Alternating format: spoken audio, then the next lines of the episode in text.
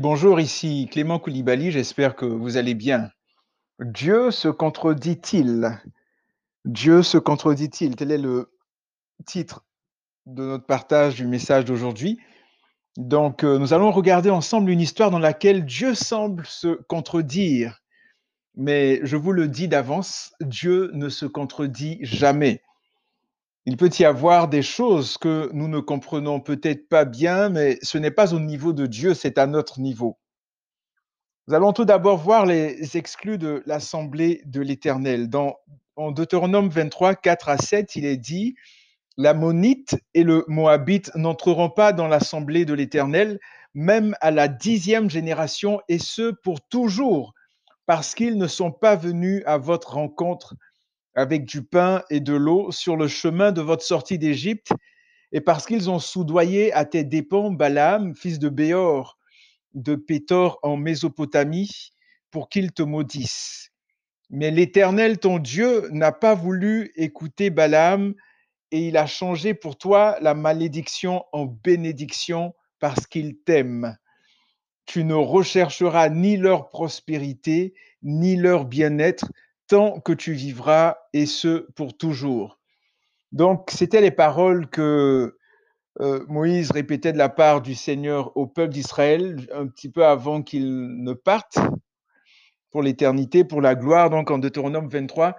Et donc, Moïse rappelait cette parole-là au, peuple d'Israël. Il leur rappelait que l'ammonite et le moabite ne devraient absolument pas rentrer dans l'assemblée de l'Éternel. Et c'est assez particulier parce que il est même dit à un moment que euh, tu, ne tu ne rechercheras ni leur prospérité, ni leur bien-être, tant que tu vivras, et ce pour toujours. Et vous voyez dans ce passage, on voit clairement donc des cas d'exclusion. Et les descendants des Ammonites, donc les Ammonites et les Moabites, qui, étaient-ils? De qui s'agit-il exactement? Donc, ils étaient descendants de Moab et de Ben Ami, les enfants que Lot eut avec ses deux filles, bien entendu de manière incestueuse après que ces dernières aient enivré leur père. Donc l'histoire se trouve en Genèse 19, 30 à 38. Donc Lot est, sorti, des anges sont venus lui dire, sors, sors de la ville de, de, de Sodome, Sodome et Gomorre ces villes qui vont être détruites. Il y avait toutes sortes de, pratiques atroces, abominables qui se produisaient et qui se produisent encore aujourd'hui. Et l'ange l'Éternel est allé pour faire sortir justement Lot et toute sa famille de cet endroit-là pour les garder, pour les préserver. Et c'est dans cette sortie-là que Lot a perdu son épouse. Je pense que j'ai apporté un message dessus. Elle doit changer en statut de sel. Et par la suite, il a eu des enfants avec ses filles. Donc, Moab signifie issu du père et Ben Ami signifie fils de mon parent. Les Moabites occupaient la région située à l'est de la mer Morte, tandis que les Ammonites vivaient dans une partie de la région située à l'est du Jourdain sur le plateau transjordanien. Donc on parle aujourd'hui de la Transjordanie, la Cisjordanie, etc. Donc le passage nous donne clairement les, les raisons pour lesquelles les Ammonites et les Moabites étaient exclus de l'assemblée de l'Éternel, le passage qu'on a lu dans Deutéronome 23, 4 à 7. Tout d'abord, ils ne sont pas venus à la rencontre d'Israël avec du pain et de l'eau lors de leur sortie d'Égypte, donc les Ammonites et les Moabites. Et deuxièmement, ils ont demandé au devin Balaam de venir maudire les Israélites, ce qu'il ne put faire grâce à l'intervention de Dieu. Donc, l'Éternel changeait les malédictions en bénédiction. Balaam n'était pas capable, n'était pas en mesure de maudire ce que Dieu avait béni. Donc là, on voit un petit peu le tableau. Donc il y a des exclus de l'assemblée de l'Éternel à l'époque, les Ammonites et les Moabites. Et on va parler de Ruth, la Moabite. Au fil du temps, nous faisons la connaissance d'une femme extraordinaire, Ruth la Moabite. On en a parlé aussi euh, dans un des messages, je pense c'était Dieu va-t-il changer ton nom? Euh, Ruth la Moabite. Et Ruth est la belle-mère de Naomi, la belle-fille, pardon, de Naomi. Et à cause de la famine qu'il y avait à Bethléem, Naomi et son mari décidèrent d'aller s'installer à Moab. Donc en fait, des Israélites qui, à cause de la famille qui était à, ils étaient à Bethléem, ils ont décidé d'aller en territoire étranger chez les Moabites. Et c'est à cet endroit qu'un des fils de Naomi épousa Ruth. Donc un Israélite qui épouse une Moabite. Malheureusement, Naomi perdit son mari et ses deux fils. Et elle, resta donc, euh, Naomi, elle resta donc à Moab avec ses deux belles-filles, Ruth et Orpa. Et lorsque, à un certain moment, Naomi apprit que la famine était terminée à Bethléem, elle décida de retourner dans son pays après dix années d'absence. C'est là qu'on va voir qu'il y a une certaine séparation euh, entre Naomi et ses belles-filles. En Ruth, chapitre 1, verset 8 à 14, il est dit, Naomi dit à ses deux belles-filles, allez-y, retournez chacune dans la maison de votre père, que l'Éternel agisse avec bonté envers vous, comme vous l'avez fait envers ceux qui sont morts et envers moi. Que l'Éternel fasse trouver à chacune du repos dans la maison d'un mari. Puis elle les embrassa. Elles se mirent à pleurer tout haut et lui dirent, Non, nous irons avec toi vers ton peuple. Naomi dit, Retournez chez vous. Mes filles, pourquoi viendriez-vous avec moi? Suis-je encore en état d'avoir des fils qui puissent devenir vos maris? Retournez chez vous, mes filles. Allez-y, je suis trop vieille pour me remarier.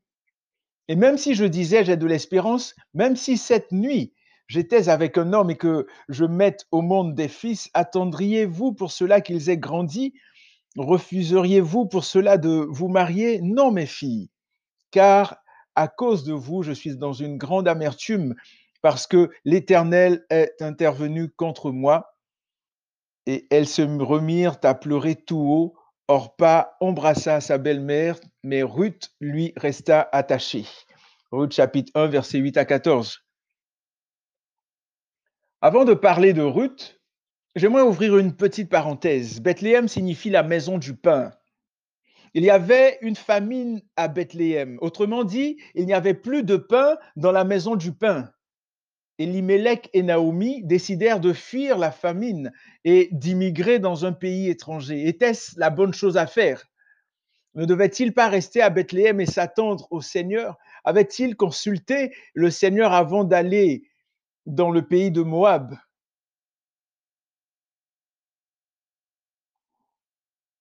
Vous savez, parfois, par rapport aux décisions que nous prenons nous-mêmes, est-ce que nous prenons le temps de consulter Dieu ou nous disons non, nous sommes assez intelligents, nous savons ce, qui est mieux pour nous et puis nous prenons de telles décisions Nous n'avons pas forcément les réponses par rapport à la décision de Naomi et d'Elimelech. Mais ce qu'on doit retenir, c'est que lorsque nous sommes dans une situation compliquée, lorsque nous sommes dans une sorte de famine, il est important de s'attendre à Dieu. Vous savez, Dieu a fini par intervenir à Bethléem et il interviendra certainement dans ta situation, dans votre situation, c'est sûr.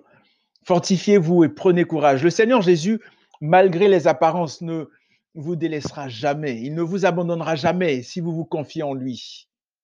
Il est fidèle. Revenons à Ruth.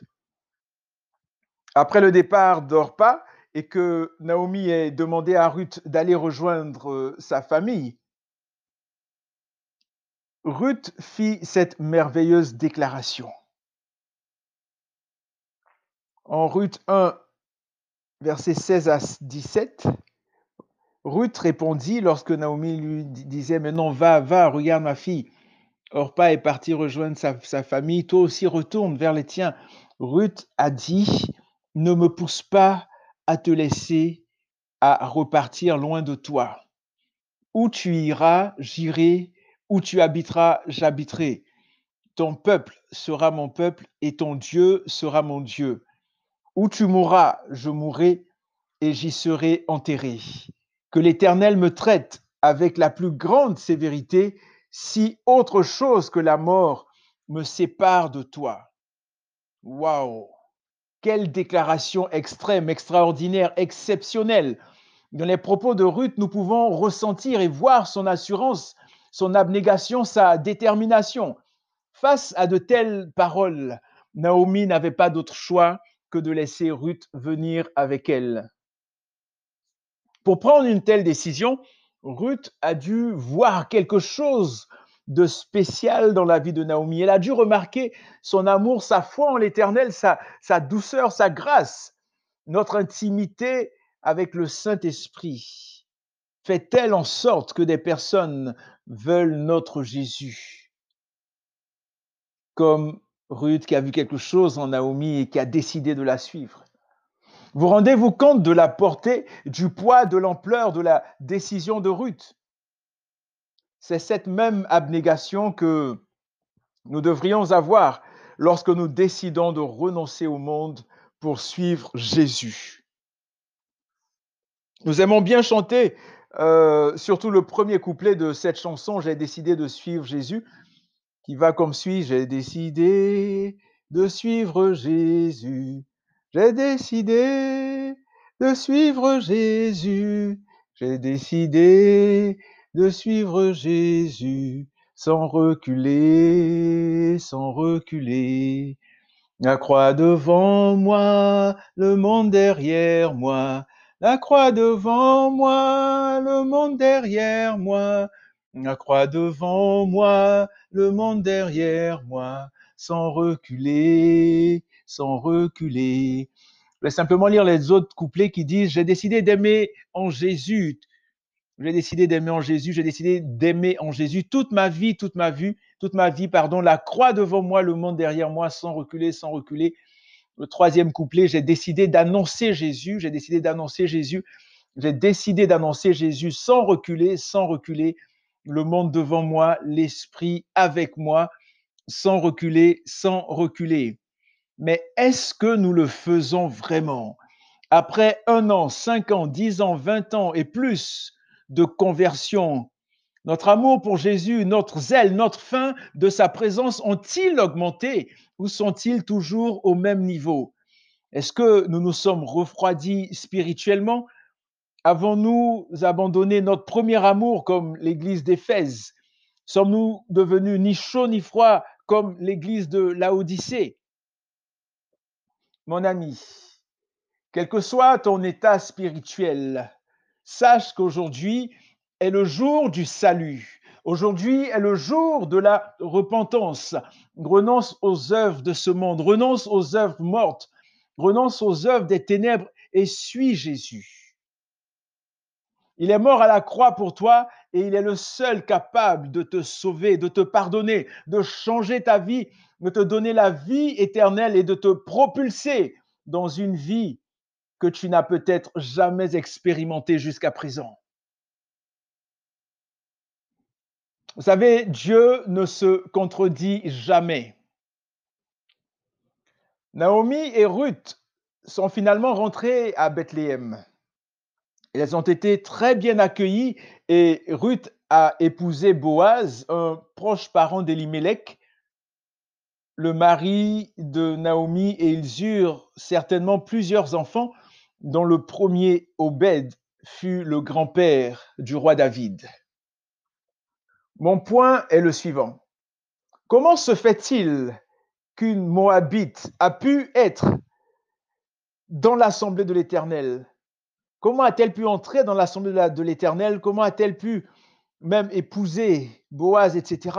N'a-t-on pas lu un peu plus haut que les Ammonites et les Moabites ne devaient avoir aucun commerce, aucune relation avec les Israélites Ces derniers ne devaient même pas leur faire du bien.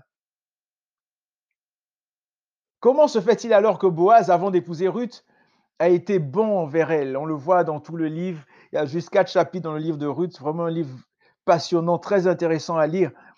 Comment se fait-il que Boaz a été bon envers elle? Exprimé beaucoup de faveur, beaucoup de grâce, beaucoup de, de bonté, d'amour, d'amabilité. Comment se fait-il que par la suite Boaz a épousé Ruth? Donc Boaz l'Israélite qui épouse une Moabite. Comment se fait-il que Ruth est, est même dans la lignée de notre Seigneur et Sauveur Jésus-Christ? Quand on prend par exemple la généalogie en Matthieu chapitre 1, c'est là que nous allons parler de la grâce incommensurable de Dieu. Vous savez, notre Dieu se contredit-il? Non, absolument pas. Dieu ne se contredit jamais. En fait, ça, par sa déclaration exceptionnelle, je vous rappelle cette déclaration, c'est lorsque en Ruth 1 16 à 17, Ruth répondit à Naomi, ne me pousse pas à te laisser, à repartir loin de toi. Où tu iras, j'irai. Où tu habiteras, j'habiterai. Ton peuple sera mon peuple et ton Dieu sera mon Dieu. Où tu mourras, je mourrai et j'y serai enterré. Que l'Éternel me traite avec la plus grande sévérité si autre chose que la mort me sépare de toi. Donc je disais donc que dans cette déclaration exceptionnelle, Ruth n'était plus une Moabite. Et je pèse bien mes mots, Ruth n'était plus une Moabite, elle est devenue une Israélite.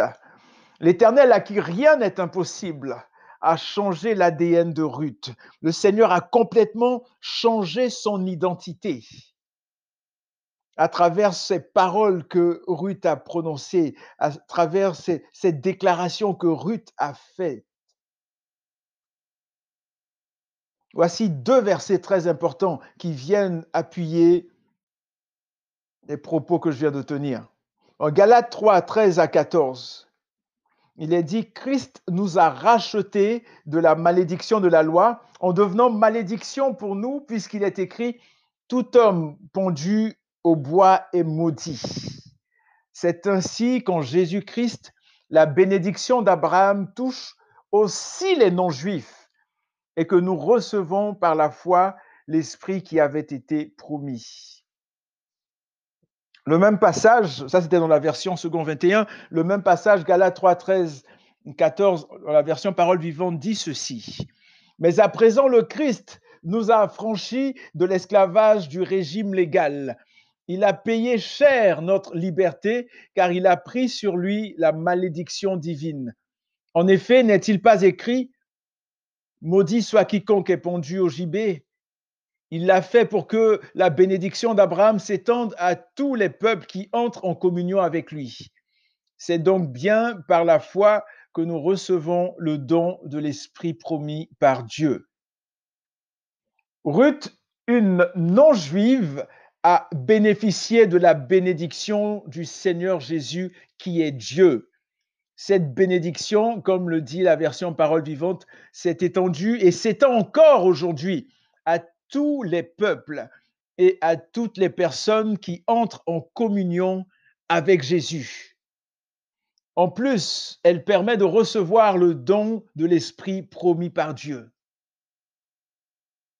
Courons dans les, dans les, bras de Jésus, courons dans sa présence. Nous avons donc un libre accès au trône de la grâce. C'est ainsi que des voleurs, des drogués, des prostituées, des adultères, des idolâtres, des menteurs, des, des, des, homosexuels, des impudiques, etc., peuvent avoir accès au trône de la grâce, à la présence de Dieu, au merveilleux Saint-Esprit, lorsqu'ils prennent une décision comme celle que Ruth a prise. Lorsqu'ils décident de soumettre leur vie au roi des rois et au Seigneur des seigneurs Jésus-Christ.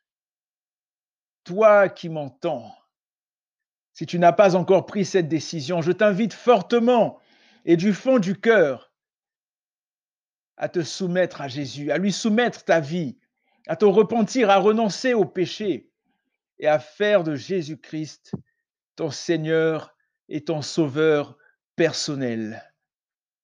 Que Dieu vous bénisse. Jésus revient très bientôt. Merci. Amen.